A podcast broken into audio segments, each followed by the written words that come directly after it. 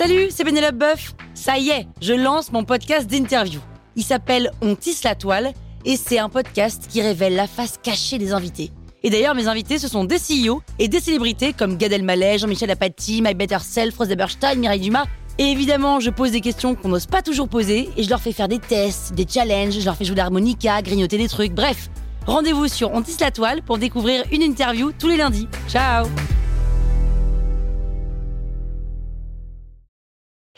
Sur écoute. Salut, c'est Caroline Jurado. Vous avez envie de capter la crypto? Vous êtes au bon endroit.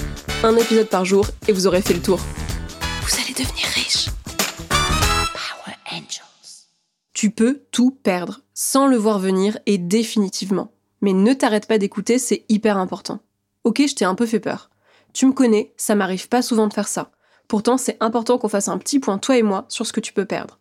Quand je dis que tu peux tout perdre, je veux dire par là que tu peux perdre 100% de ton capital. Mais il faut que je t'explique la notion de perte latente et perte effective.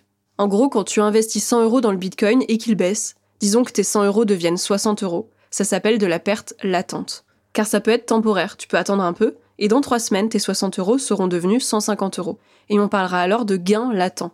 Maintenant, quand tu revends ton morceau de bitcoin et que tu le transformes en euros, là tu auras un gain effectif ou une perte effective.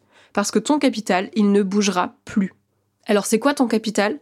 Ton capital, c'est la totalité de ce que tu as investi au départ. Il y a très peu d'investissements qui ont le niveau de risque qu'on retrouve en crypto. En général, on se dit qu'on peut perdre 10% de son capital initial. Mais en crypto-monnaie, le marché est tellement volatile qu'une crypto peut perdre 30% de sa valeur en quelques jours. C'est pas du tout inhabituel. Elle peut même perdre jusqu'à 80% de sa valeur. Et c'est pour ça que ton capital, il peut tout à fait fondre comme neige au soleil. Bon après, je te rassure, tout ça c'est surtout une question de temporalité. Donc même si une crypto perd 80% de sa valeur, elle peut tout à fait reprendre cette même valeur. Sur un temps très court, si elle a juste subi ce qu'on appelle une correction, ou sur un temps plus long, si le marché se met à baisser de façon globale et prolongée. On appelle ça le bear market. Et bon, ta crypto, elle peut aussi tout simplement s'effondrer et mourir. Et c'est pour se prémunir de ce très gros désagrément que je t'invite fortement à te poser sur ta thèse d'investissement et sur tous les critères que je partage avec toi pour évaluer les projets. Car si une crypto apporte une réelle valeur ajoutée, tu auras plus de chances de l'avoir remonté une mauvaise pente. Bon bah voilà, tu sais ce que tu peux perdre. Power Angels. La toile sur écoute.